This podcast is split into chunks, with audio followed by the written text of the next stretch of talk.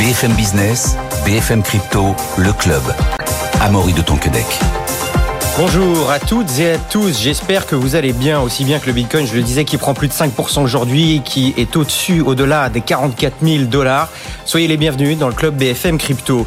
Les conseillers en gestion de patrimoine sont-ils en train de passer tout simplement à côté de la meilleure classe d'actifs 2023, hein, avec plus 160, plus 160% pour le Bitcoin sur un an? La question se pose, on voit ça avec Laurent Envion qui est avec nous en plateau, directeur innovation et crypto chez DLPK. Bonjour Laurent. Bonjour Amaury. Au sommaire également, ça y est, on peut payer ses, ses, impôts en Bitcoin en Suisse. Et puis, dans le fameux classement Forbes Under 30, côté finance, près de la moitié du classement est occupé par des personnes liées de près ou de loin à l'écosystème Web3. Au Royaume-Uni, la livre numérique ne fait pas l'unanimité. Le comité du Trésor de la Chambre des communes nous alerte.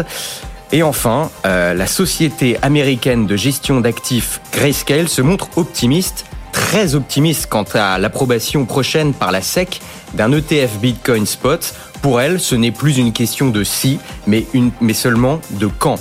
On n'a pas de calendrier euh, officiel, mais l'approbation pourrait arriver d'ici le, le, 10 janvier, date critique pour la demande d'ETF Bitcoin Dark Invest, hein, sur laquelle la SEC devra définitivement se prononcer. Pour en parler, nous sommes en ligne avec Valentin Demey depuis Angers. Bonjour Valentin. Bonjour Amaury, bonjour Laurent. Directeur bonjour. des contenus bonjour. chez Cryptost et CEO de Cube3, euh, Valentin. Donc, euh, je le disais, enfin, c'est pas vraiment moi qui le dis, c'est plus ce Grayscale. Selon eux, ce n'est plus une question de si, mais seulement une question de quand pour cette euh, approbation de ce fameux ETF Bitcoin Spot. Oui, je vous le disais un petit peu hier, c'est cette saga. On va essayer de se tenir dans les prochaines semaines, même si les vacances arrivent assez rapidement à ce, à ce qu'on a réussi à faire jusqu'à présent, c'est-à-dire en parler à chaque émission pour voir un petit peu depuis quelques mois l'évolution de cette ETF Bitcoin qui est notre en, pour ce qui est du spot, notre, notre chimère depuis quelques mois, depuis je crois la rentrée de septembre pour cette nouvelle rentrée de BFM Crypto.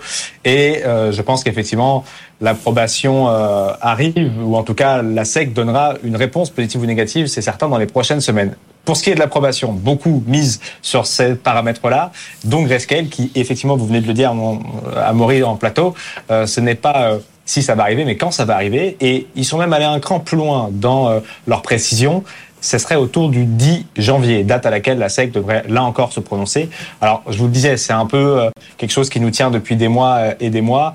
À chaque fois que la date à laquelle la SEC doit se présenter arrive, ils arrivent à la repousser, ils arrivent à faire en sorte de reculer l'échéance, à trouver des petits détails techniques qui permettent de gagner quelques semaines ou quelques mois. C'est toute la difficulté du dossier. C'est aussi, il ne faut pas l'oublier, un petit peu la version et la vision un peu anti-écosystème que porte en son cœur la SEC avec Gary Gensler, qui publiquement se montre un petit peu véhément avec l'industrie des actifs numériques, surtout aux États-Unis.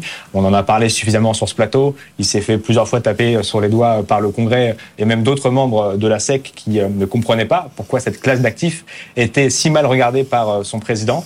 Euh, finalement, encore une fois, les demandes s'accumulent pas de n'importe qui. Là, on parle de Grayscale. On parlait hier du plus gros gestionnaire d'actifs du crypto, enfin du plus gros gestionnaire d'actifs au monde, pardon, BlackRock, qui veut proposer iShare euh, son, son, son ETF spot comptant euh, sur le Bitcoin par définition. Et donc voilà, on a vu Bloomberg dire qu'il y avait 80% de chances il y a quelques semaines que ça soit euh, actif, que ça soit positif de la part de la SEC. On est rendu à 90% et, et effectivement, Grayscale qui dépose un dossier, c'est pas anodin, nous dit que aussi, euh, il est certain, euh, que que le TF Spot Bitcoin au comptant donc sera certifié par la SEC et autorisé et donc devrait arriver sur le marché au premier trimestre 2024. On le répète, je le redis, ça serait vraiment quelque chose de très important pour l'industrie, que cette manne financière plus traditionnelle se déverse dans l'industrie et vienne un peu sceller le grand combat permanent qu'avait l'écosystème Web3, l'écosystème crypto contre la finance traditionnelle. Et en fait, ce, ce pont pourrait s'incarner notamment par, par, ce, par cet ETF et sceller enfin le sort de ce grand chapitre qu'on suit et qui probablement nourrit une grande partie du mouvement aussi qui, qui nous accompagne depuis septembre. Laurent Ouvion, vous qui venez de la, de la finance traditionnelle, vous voulez réagir un peu à cette, à cette arrivée imminente de cet ETF Bitcoin Spot Alors oui, oui, d'abord parce qu'on a, on, on, a tous à peu près la même lecture sur le fait que la question est plus de savoir si ça, ça, ça, se fera, mais effectivement quand et, et oui, les prochaines séances de janvier, la SEC va avoir un peu de mal à continuer de repousser ses décisions sans, sans tomber dans le ridicule, voire dans l'illégalité du point de vue des lois des lois américaines.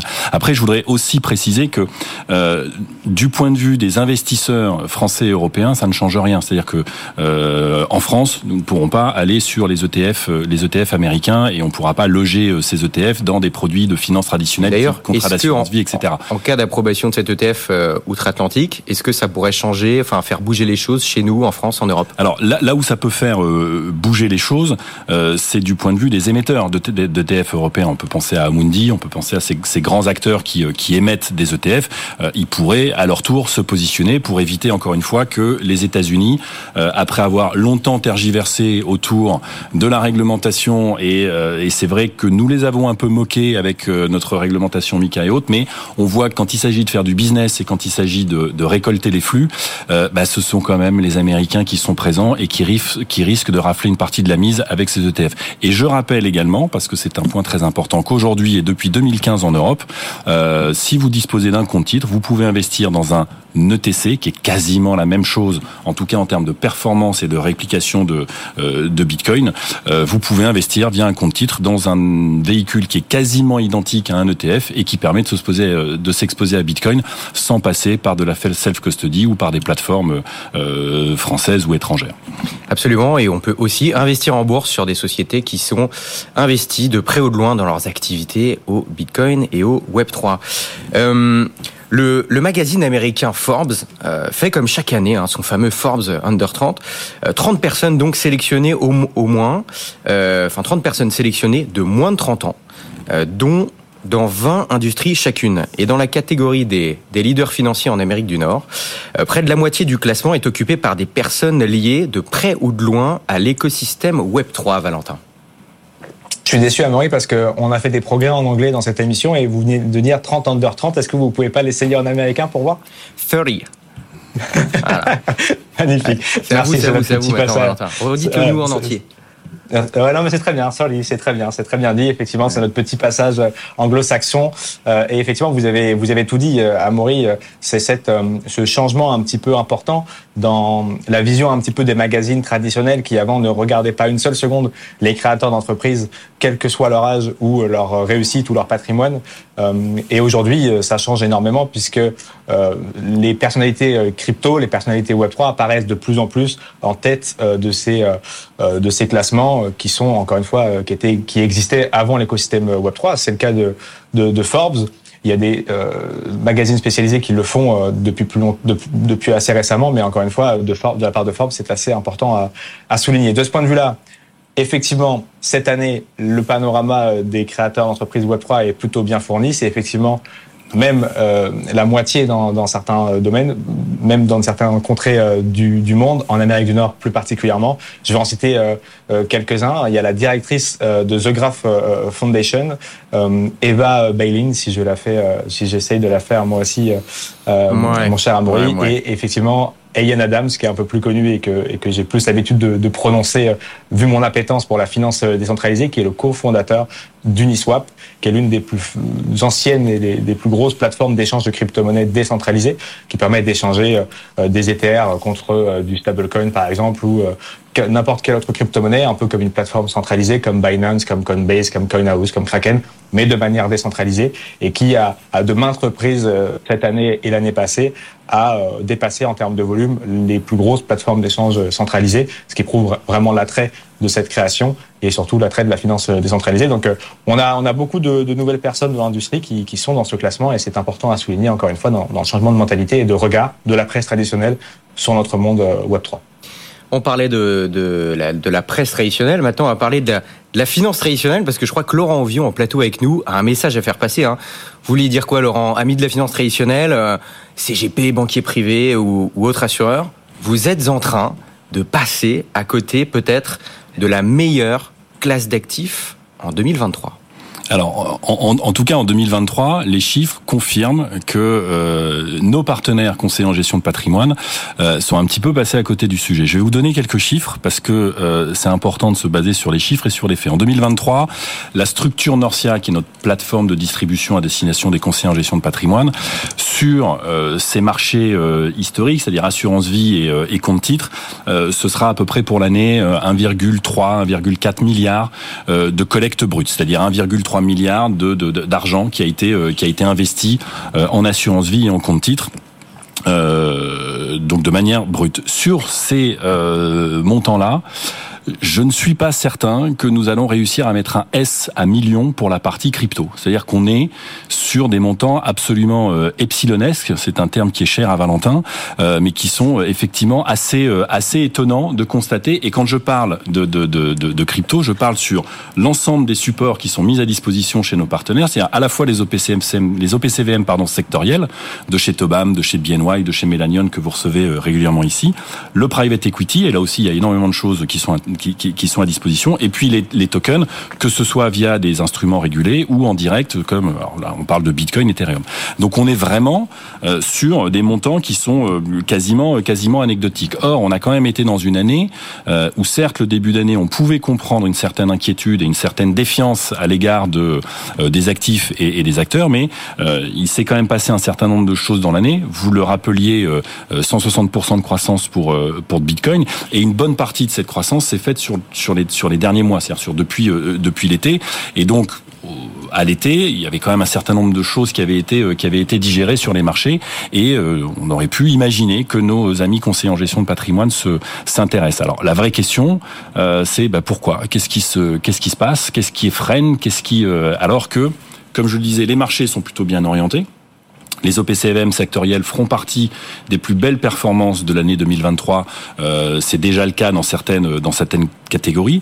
Je l'ai dit, il y a de très belles maisons qui proposent des produits financiers à Bevel, Toban, BNY, Melanion, euh, Rothschild, etc., etc. Donc ce sont des produits qui sont disponibles en assurance vie euh, sur des euh, sur des PER. Donc il y a, il y a vraiment un intérêt à, un intérêt à le faire. Ça c'est le Premier point. Donc, d'un point de vue de la performance, on est un peu passé à côté. Et puis, là où on peut se dire les CGP pourraient, enfin en tout cas la finance traditionnelle pourrait se rassurer, euh, c'est quand on se penche un petit peu sur les sur ce qui se passe du côté de la finance traditionnelle. Vous avez parlé et vous en parlez tous les jours des ETF aux États-Unis, certes, mais en France, il s'est aussi passé euh, beaucoup de choses très intéressantes. Euh, la dernière en date, c'est a été annoncé en début de semaine, SG Forge, euh, qui a émis et listé son premier stablecoin et qui a opéré les premières opérations sur des obligations tokenisées en stablecoin c'est pas rien. Ça veut dire que il y a une, une, une, grande banque française qui a euh, organisé dans son système d'information sur la blockchain des transactions. Donc sur une blockchain publique pour sur une, fois, qui est Ethereum, alors que d'habitude ça a été fait, mais plutôt sur des blockchains privées. Très important et là, c'est une grande avancée. C'est une grande avancée et c'est surtout un, un, un stablecoin euro. Euh, J'ai envie de dire enfin dans la perspective de Mika qui sera listé sur différentes plateformes. Euh, on a KCIS. KCIS c'est pas rien en termes de en termes de custody qui est devenu dans le courant de l'année. Et je, je, je, nous savons que c'est en réponse aussi à un peu de d'argent qui sortait euh, de chez KCIS, dont le métier c'est de faire de la, ce qu'on appelle de la custody, c'est-à-dire de, de, de, maintenir, de garantir et de sécuriser les fonds de ses clients. Euh, et pas mal de clients disaient bah mais moi je peux pas euh, investir en crypto chez vous, donc je vais plutôt aller le faire ailleurs. Et donc à un moment ça, chatouille quand même. Et donc KCIS est, est devenu PSAN. Euh, on a parlé des, des ETF et puis on a aussi beaucoup d'institutions financières qui ont adhéré à la DAN, qui est l'association euh, euh, des acteurs du Web 3, euh, qui adhère pour plusieurs raisons. la première étant de s'intéresser au sujet, de s'informer et de se former sur les différentes thématiques et notamment sur la partie réglementaire. Donc on voit, et si je reviens sur le classement des 30 under 30, Valentin. Ah, merci, merci. Je vous en prie, je vous en prie, à votre disposition. j'espère, j'espère qu'il a bien entendu. Il faut qu'il en Il écoutera le, voilà, il écoutera le, il écoutera le replay. Euh, bah, c'est pas, c'est pas complètement par hasard si dans une année extrêmement complexe pour l'ensemble des acteurs, ben, on se rend compte que là où ça construit et là où ça innove du point de vue de la finance, c'est effectivement dans un secteur euh, qui reste encore nouveau. Donc tous ces aspects-là sont extrêmement positifs euh, d'un point de vue business et d'un point de vue opportunité d'investissement pour les conseillers. Ce qui est assez dingue, Laurent, c'est que là vous venez de le dire. Bon, euh, les performances sont bonnes depuis le début de l'année. bonne nouvelle côté finance traditionnelle. Bonne nouvelle côté régulateur. Bonne nouvelle côté adoption. Pourquoi est-ce qu'on n'a pas plus de d'acteurs de la finance traditionnelle qui s'y mettent? Alors, je, je pense que c'est aussi... Alors, il y a un problème de, d'information et de formation, euh, évidemment. Il y a un problème euh, de, de défiance. C'est vrai que euh, j'en parle beaucoup à chaque fois que j'interviens, mais l'affaire FTX, ça fait beaucoup de mal parce que, je, je rappelle, hein, un client final et son conseiller en gestion de patrimoine peut accepter une perte de 80% sur un actif. Il a, il a pris son risque. L'actif a baissé de 80%. C'est un risque qui est pris. Ça, c'est acceptable. Perdre 15 ou 20% parce que un acteur est parti avec la caisse ou a fait disparaître l'argent, ça, ça n'est pas acceptable. Et donc, dans la finance traditionnelle, ça sont des choses qui sont sur lesquelles euh, il faut être extrêmement euh, prudent, extrêmement précis. Donc, ça a fait, ça a fait beaucoup de mal. Mais on voit aussi que euh, avec l'arrivée de l'agrément MICA, euh, enfin de l'agrément en France au travers de la directive, la directive MICA, on voit que les différents acteurs, on voit que Binance euh, quand même fait sérieusement recadrer euh, par la SEC et on sait qu'en France, euh, dans la coulisse, il y a aussi des questions qui sont euh, qui, qui, sont posées autour de ce sujet-là pour être certain que l'ensemble des, des, réglementations sont bien respectées par tous les acteurs PSAN. Hein. Je, je, ne cible absolument pas euh, Binance. Et en France, euh, Binance est suivi par l'AMF, la CPR, comme l'ensemble des acteurs. Et a priori, il n'y a pas de, il n'y a pas de souci. Mais c'est important que les questions euh, soient posées et que ces éléments-là soient, euh, soient regardés. Donc, on a de plus en plus de, de, de cadres qui est donné. Je parlais de custody. Si c'est KCIS qui opère la custody de la finance traditionnelle, je, je, je pense qu'on peut être assez rassuré et rassénéré sur le fait que tout se passera, que tout se passera très bien. Donc, le cadre est plutôt juste et euh, je crois qu'il y a toujours une forme d'incompréhension et de se dire oui mais ça reste spéculatif, ça reste extrêmement volatile, ça reste et là je sais après l'émission euh, je vais avoir certains de mes euh, très bons amis CGP qui vont m'appeler qui vont me dire ouais mais 44 000 dollars c'est beaucoup quand même. Il faudra peut-être attendre que ça baisse un peu. Et quand c'était à 16 000 on attendait déjà que ça continue Alors, de baisser. Justement moi est-ce que est-ce que les, les, les, les, les gens de la finance traditionnelle ont compris ou ont pris du recul sur la cyclicité du marché crypto. Est-ce que c'est quelque chose qu'ils qui ont en tête, euh, Laurent? Alors, c'est parce que peut-être oui, que l'incompréhension, peut-être que l'incompréhension vient de là finalement. Ouais. Peut-être qu'ils se disent, bah en fait, le, le, le, moment où il fallait, je mets des grosses guillemets. Hein, acheter entre guillemets ah non mais c'est trop bas et là maintenant c'est trop c'est ça? C'est alors il y a un peu de ça après je je et, et là j'enverrai aussi un message aux acteurs du web 3 je dis attention aux discours euh, sur lesquels nous allons pouvoir nous mettre d'accord parce qu'on se comprend et qu'on s'entend bien, mais euh, je rappelle qu'il y a un principe de base dans la finance traditionnelle, c'est que les performances passées ne préjugent pas des performances futures. Tout aussi cycliques qu'elles puissent être, à un moment, elles, elles, se, elles sont justes jusqu'à ce qu'elles ne le soient plus.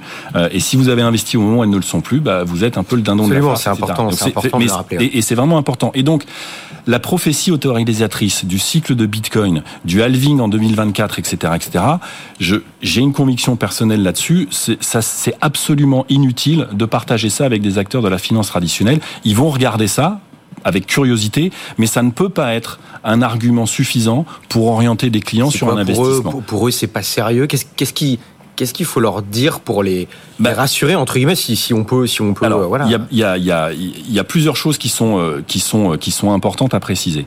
Euh, la première, c'est que vous le disiez en introduction, euh, c'était l'objet de mon intervention la dernière fois qu'on s'est euh, qu'on s'est qu'on s'est vu il y a un mois et Bitcoin était à 35 000 dollars. Il y a tout juste un mois, il a pris 9 000 dollars en, en, en, en un mois. C'est que là il faut revenir à des fondamentaux. Les fondamentaux, c'est que vous avez une quinzaine d'acteurs aux États-Unis qui vont venir euh, injecter des, centaines de millions, voire des milliards de dollars dans, l'acquisition de Bitcoin pour une clientèle très retail, très, euh, enfin de, manière, ça va être extrêmement fragmenté, qui vont pouvoir acheter du Bitcoin sans se soucier encore une fois de la self-custody, des plateformes qui peuvent paraître, euh, et encore une fois, ce n'est absolument pas péjoratif, mais qui peuvent paraître à ces gens-là moins sérieuses, moins légitimes en termes de en termes d'ancienneté par exemple que mon compte titre dans mon établissement bancaire dans lequel je suis depuis 25 ou 30 ans.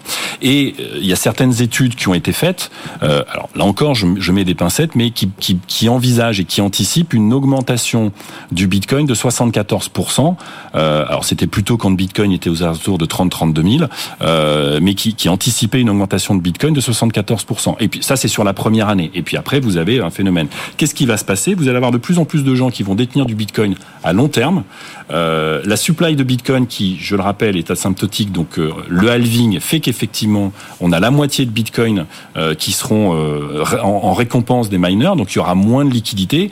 Et en général, quand vous mettez une pression à l'achat, moins de liquidité, ça a priori, ça fait quand même monter les cours. Et ça, c'est le discours que j'avais la dernière fois. Ça, c'est ça, c'est l'analyse fondamentale sur un actif. Et puis derrière, vous avez, et là encore, l'année le, le, démontre, le classement de Forbes le démontre. Vous avez tout un tas d'activités qui est en train de se construire et de se développer qui promet dans les 3, 5, 10 ans qui viennent euh, des, des, des, croissances sur ces activités-là qui seront extrêmement intéressantes, extrêmement enrichissantes. Par contre, je ne suis pas en train de dire qu'il faut jeter sur le premier token de finances décentralisées venu. Je suis simplement en train de dire qu'il faut répartir son risque et étudier. Vous avez aujourd'hui des solutions en France, PSAN, qui permettent de s'exposer à la finance décentralisée au sens large, au travers d'indices, au travers de, de, mandats de gestion, au travers de paniers de, de, de crypto chez différents acteurs. Euh, Conhouse en est le en est le premier. On peut également citer Meria ou euh, ou AlphaCap ou d'autres d'autres acteurs comme Rufiji, comme Tilvest euh, que je que je connais bien ou Going. Il y en a un certain nombre. Ils sont tous tous PSAN et vous pouvez vous exposer comme vous aviez décidé euh, dans le début des années 2000 vous exposiez au panier euh, média, au panier télécom parce que vous anticipiez une, une croissance assez forte. Et pour conclure euh, et, passer à une autre question, si, euh, si vous voulez, je, reprends euh, un, un, des laïus de Yves Chefouati chez Tobam, euh, ami CGP, si vous pensez que les cryptos ou que Bitcoin est dix fois trop risqué pour vos clients, bah mettez-en dix fois moins dans le portefeuille. C'est-à-dire qu'au lieu d'en mettre pour euh, 100 000 euros compte tenu de la composition de l'allocation aux clients, bah mettez-en pour 10 000 euros et comme ça le risque le risque est réduit est réduit mécaniquement. Et aujourd'hui, acheter pour 10 000 euros d'une crypto, de plusieurs cryptos, d'un panier de crypto, c'est Enfin, c'est tout à fait possible en France de manière sécurisée, simple, que ce soit en compte titre ou euh, au travers de, de PSAN sur euh, de la, de la, de la custody directe de crypto. Valentin, vous qui êtes à la tête de, de, de Cube 3 Angers, hein, donc un des premiers incubateurs Web 3 en Europe, donc on voit que ça construit malgré les, cours des cryptos. Euh, selon vous, comment, est-ce qu'on peut expliquer que côté investissement, ce soit encore, en tout cas pour l'instant, à l'instant dont on se parle, un peu compliqué pour la finance traditionnelle de s'exposer à ce marché? Ouais, c'est effectivement très compliqué. Il y a toujours ce delta et c'est symbolisé euh, dans l'écosystème Web3 par un même, euh, une image euh, qui tourne sur les réseaux sociaux à chaque fois qui est très connue, où on voit deux guichets, un guichet d'un Bitcoin à 20 000 dollars où il y a personne qui est intéressé, un guichet d'un Bitcoin à 60 000 dollars où toute la population vient. Et effectivement, c'est ce qui tourne toujours dans ces moments où le marché repart à la hausse. Moi, je suis assez d'accord avec l'analyse de Laurent, même si à l'adjectif est epsilonesque. J'ai décroché effectivement, mon cher euh, Laurent, euh, mais je suis assez d'accord sur ce delta qui est un peu compliqué entre ce que les gens euh, font, c'est-à-dire le, le, côté builder. J'avais expliqué il y a quelques temps sur ce plateau le côté on n'est pas en bear market mais build market, c'est-à-dire le moment où on est en dessous de la surface euh, de la ligne de mire des gens et du coup les gens ne comprennent pas, et au moment où de manière extrêmement forte, on sort de cette ligne de mire et par définition, là, les gens euh, s'y intéressent. Sur le financement, on est capable aujourd'hui de trouver sans trop de difficulté des financements en amorçage, c'est-à-dire en, en, vraiment tout, tout, tout premier euh, round dans lequel les investisseurs rentrent pour euh, délivrer un produit. Après, c'est un peu plus timide, mais ça, c'est l'économie traditionnelle. Sur les actifs numériques, il y a effectivement, on en parlait hier avec Yves Chouefati, il y a toujours ce cycle des halvings, il y a ce cycle qui est encore plus accéléré aujourd'hui avec l'entrée de la finance traditionnelle. Effectivement, je peux faire le pari à peu près similaire que, que, que, que Laurent fait à, à demi-mot avec euh, moins de risques, qui est que dans six mois, euh, la, la compréhension euh, tardive de mathématiquement ce qui se passe avec Bitcoin intéresse les gens. Est-ce que ça se reflètera dans le prix? Je n'en sais rien. Mais effectivement, il y a toujours ce décalage, mais ce décalage est toujours rattrapé par, par la réalité. Et c'est là où ça frustre les gens, c'est que parfois il faut courir après le train. Bon, merci beaucoup Valentin Demey, euh, directeur des contenus chez Crypto, c'est CEO de Cube3. On devait parler de la livre numérique au Royaume-Uni, mais on en parlera une prochaine fois, puisque vous partez en vacances. Donc bonnes vacances Valentin, et à très merci vite. Merci Bonnes merci. vacances Benjamin, euh, Valentin. Valentin, Valentin. Valentin, bonnes vacances. On a décidément des problèmes de prononciation ici là, dans, dans, dans cette émission, mais on va travailler ça. Euh, merci beaucoup d'avoir été avec nous, Laurent Ovion, directeur innovation et crypto chez DLPK. Merci, merci de nous beaucoup. avoir suivis. Bonne journée, bonne soirée, à demain à 15h. BFM Business, BFM Crypto, le club.